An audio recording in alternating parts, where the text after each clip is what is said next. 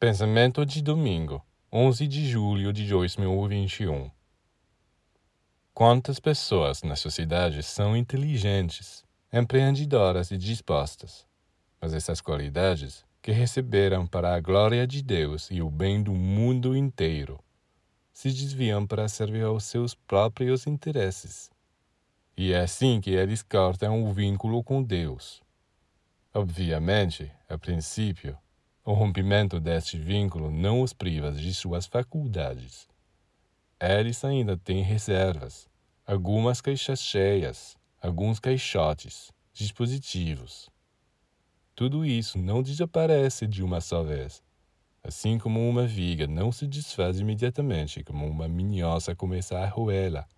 Eles não recebem mais insumos, não recebem mais água fresca, mas como ainda têm alguns estoques, continuam a viver deles e têm bons resultados.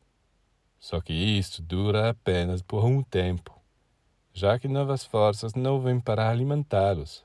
Fermentação, podridão, micróbios, vermes começam a destruí-los, e um dia haverá um colapso, ou uma perda, ou uma doença, porque eles deixaram de extrair da fonte.